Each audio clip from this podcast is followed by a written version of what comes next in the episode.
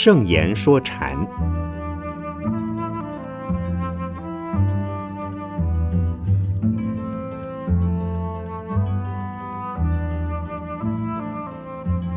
圣严法师著。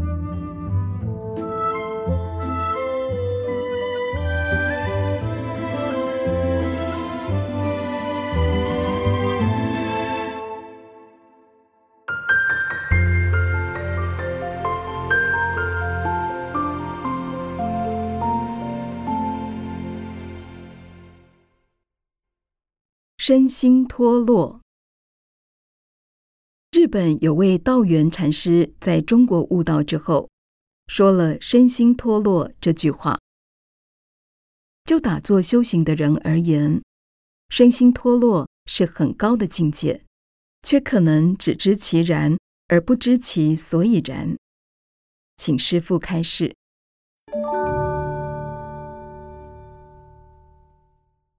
道元禅师是日本曹洞宗第一代祖师，由中国天童寺如净禅师传的法。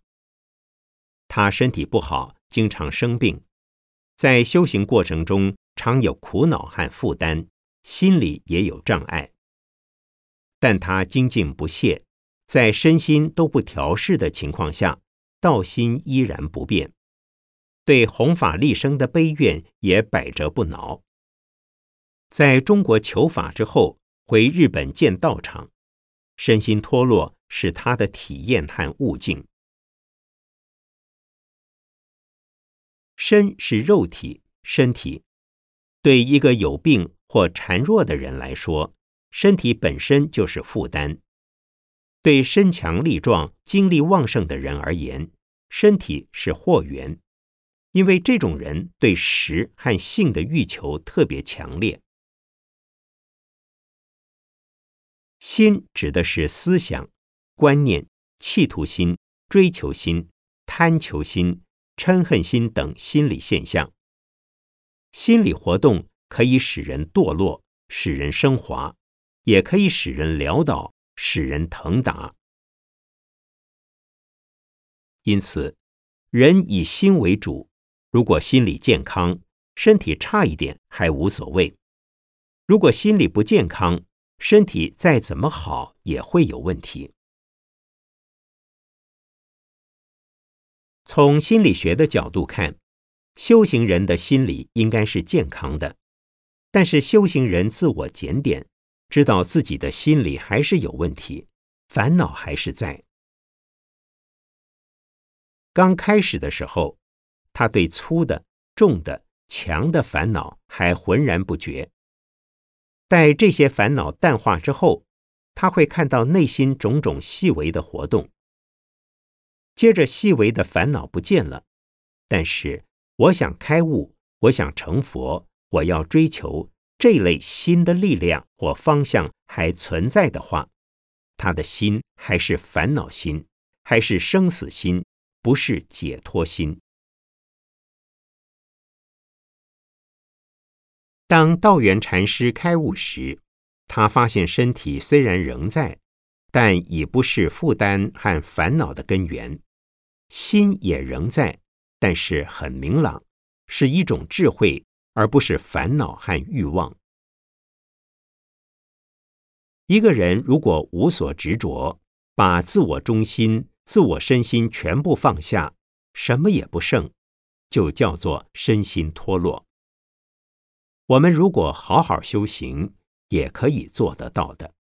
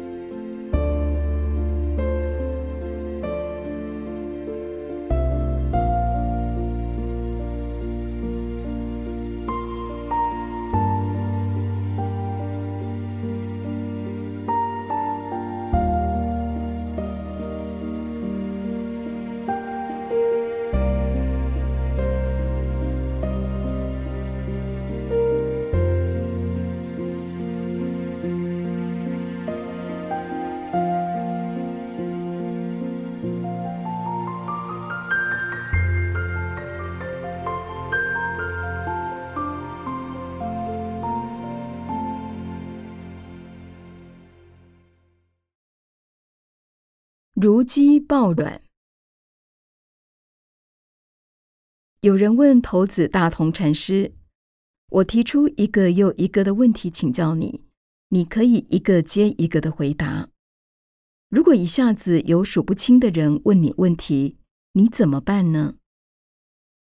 禅师答：“如鸡抱卵。”意思是不是说，我就效法母鸡，来几个就孵几个吧？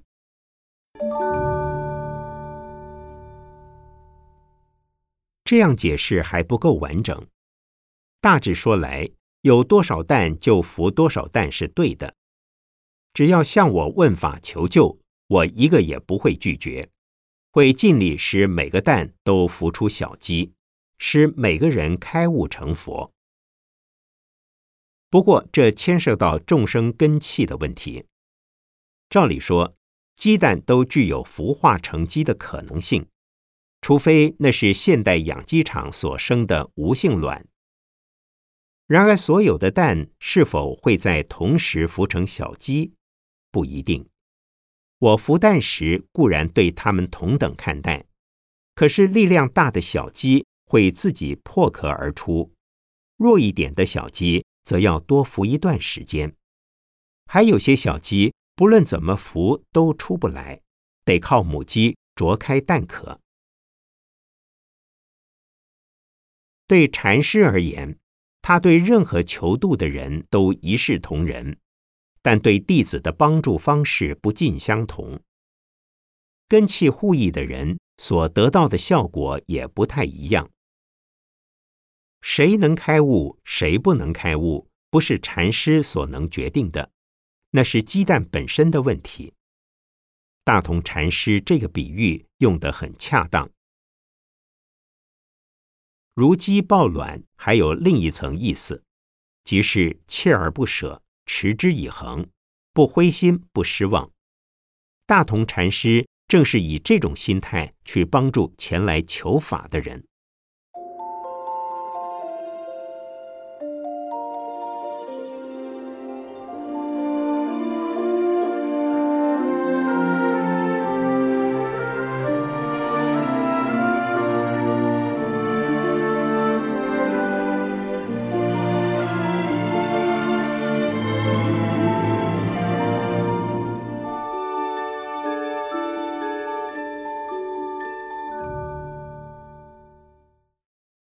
饿死人可死汉。雪峰一存禅师对大众开示说：“饭罗边坐饿死人，临河可死汉。”是不是说修行参禅、悟道成佛的资源都离你不远？不要做睁眼瞎子，舍近求远呢？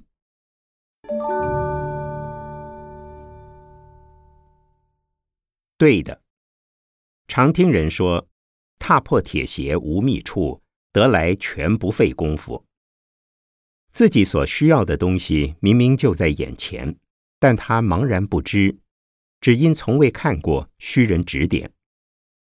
有人经过指点还看不到，因为他是瞎子；有人用手摸了，还是不清楚那究竟是什么，信心不足之下。也不马上带回家。有人是死心眼，一定要别人喂他吃饭，他才吃；有人甚至喂他，他还不吃，担心中毒。佛法俯拾即是，处处皆是，无一法不是佛法，无一物不是佛法。只要开悟，样样都是佛法；如果未开悟，样样都是障碍。坐在饭罗边的人饿死了，沿着河边走的人渴死了，真好玩。现实世界里不会有这种事。我们从小就凭本能会吃饭，不可能坐在饭罗边还饿死。我们也从小就知道找水喝，不可能走在河边还渴死。这两句话其实是个比喻，形容不知道佛法、没听懂佛法或未开悟的人，不向自己心内去体验，反而拼命向心外求法。有人跑到印度、西藏求法，认为中国已无佛法；有人从台湾到美国向美国禅师求法，认为台湾已无禅法；有人向自称大悟彻底的人求法，而不知道佛法不是那个样。你远道跋涉求师问道，何不回过头来看看自己的内心？只要心中无烦恼、无障碍，那就是佛法、禅法，不需向外求。盲目追求佛法的有两种人：一种人不断等待，等待有人给他佛法；另外一种人则到处跑，到处追求佛法。这两种人都不会得到佛法。雪峰禅师这两句话是在点醒他们：不要坐在饭罗边却饿死了，不要走在河边却渴死了。佛法就在心内，去体验它就是了。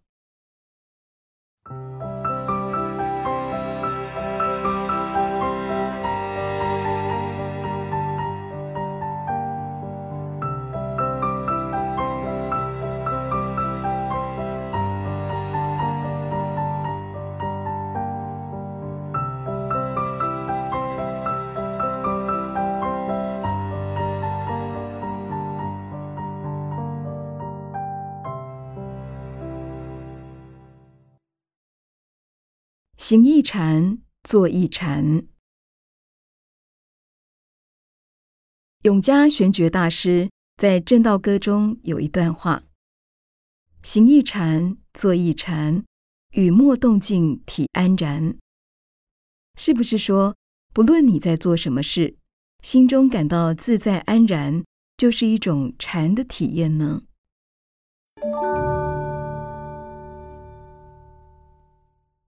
永嘉大师是禅宗六祖慧能大师的弟子，在受到六祖的肯定和认可之后，写了一篇《正道歌》。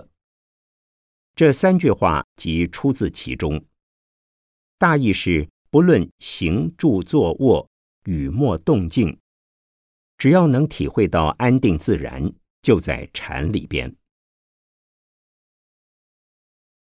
很多人误解禅一定要打坐。或者一定不打坐，这两种观念都不要执着，否则都是错的。禅宗讲求心的自在、明净和烦恼的解脱，不在于打坐不打坐。如果一味打坐做到瞌睡连连，或妄念纷飞，或一片茫然，心不明净不解脱，这种打坐是徒然的。只是让身体休息，让心糊涂，不能开悟。不过打坐可以使人比较容易把心安定下来，也比较容易发现内心的种种活动。接着再用参禅的方法，把散乱的有如电影般一幕幕的念头减少，以致消弭，出现统一的念头，最后连统一的念头也不见了。这就是明净安定的体验，就是禅。其实生活本身就是禅，问题在于能否体会到安定自然。若能体会，那么讲话也好，不讲话也好，行动也好，在静止状态也好，无非是禅。也可以说，吃饭是禅，睡觉是禅，拉屎撒尿是禅。太太喂小孩是禅，先生上班工作全是禅。永嘉大师这三句话虽很简单，但已道尽修行禅法的原则和特性。修行禅法不在于采取什么坐姿或生活方式，重点在于要体会到安定自然。不过。千万不要误会，喝酒赌博、骂架斗殴、烧杀淫掠也是禅，因为这些行为本身就是放逸、荒唐、罪恶，使身心都陷在混乱状态，绝对不是禅。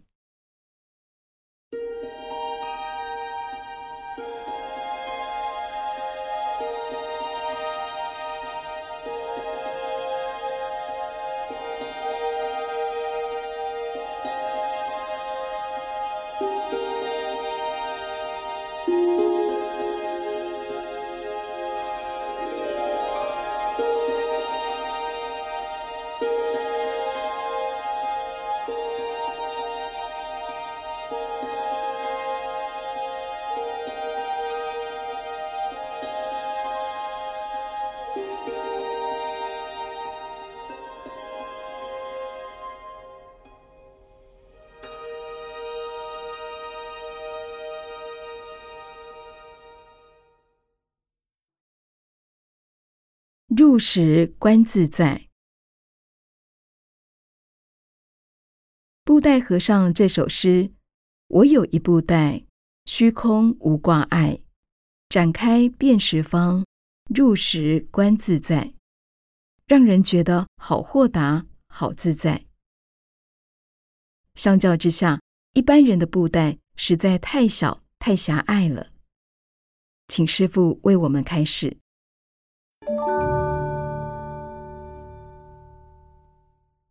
布袋和尚是宋朝的一位禅师，经常背着一个布袋，有人叫他乾坤袋。别人给他什么，他就收什么。恶作剧的人给他荤菜，他也收。布袋里什么都装。任何不好的东西进入他的布袋以后，都会变成好东西。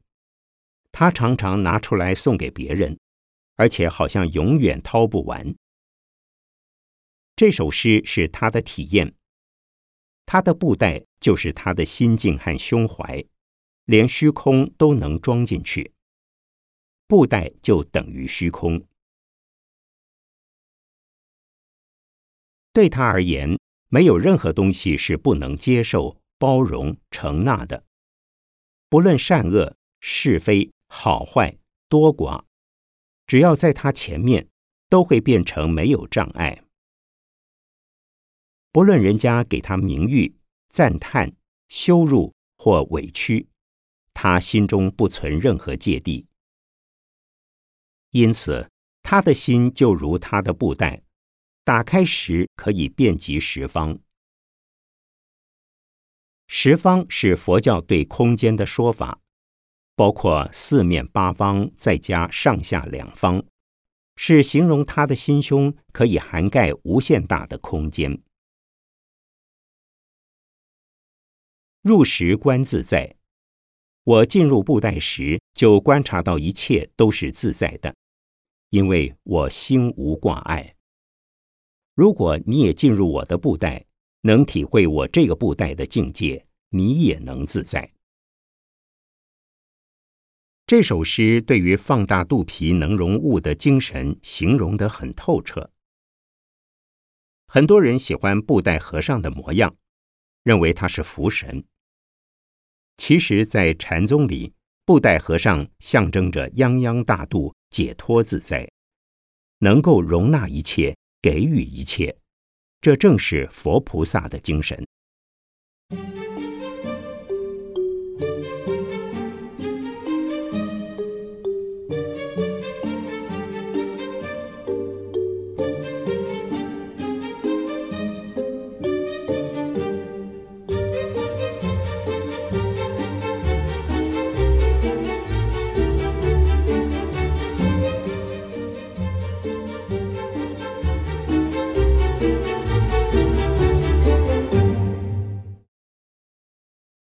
心有志，诸法不通。唐朝牛头法融禅师说：“一心有志，诸法不通。一旦这个心有牵缠纠葛，要谈自在解脱就难了。”是这个意思吗？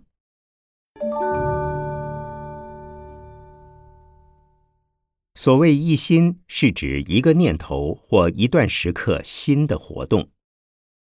这两句话是说，只要有一念心带着牵牵挂挂，对一切佛法就无法融通了解。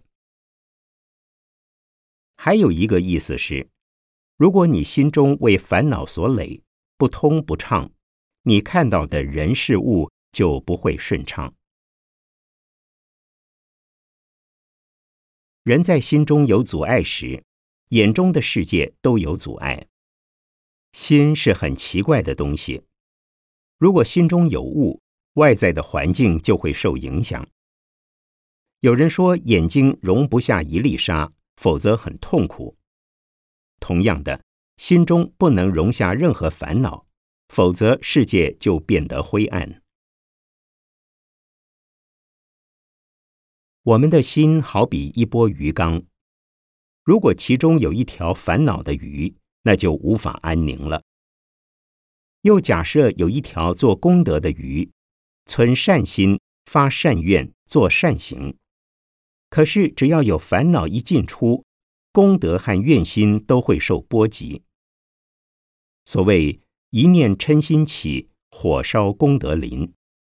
嗔心一起，功德就没有了。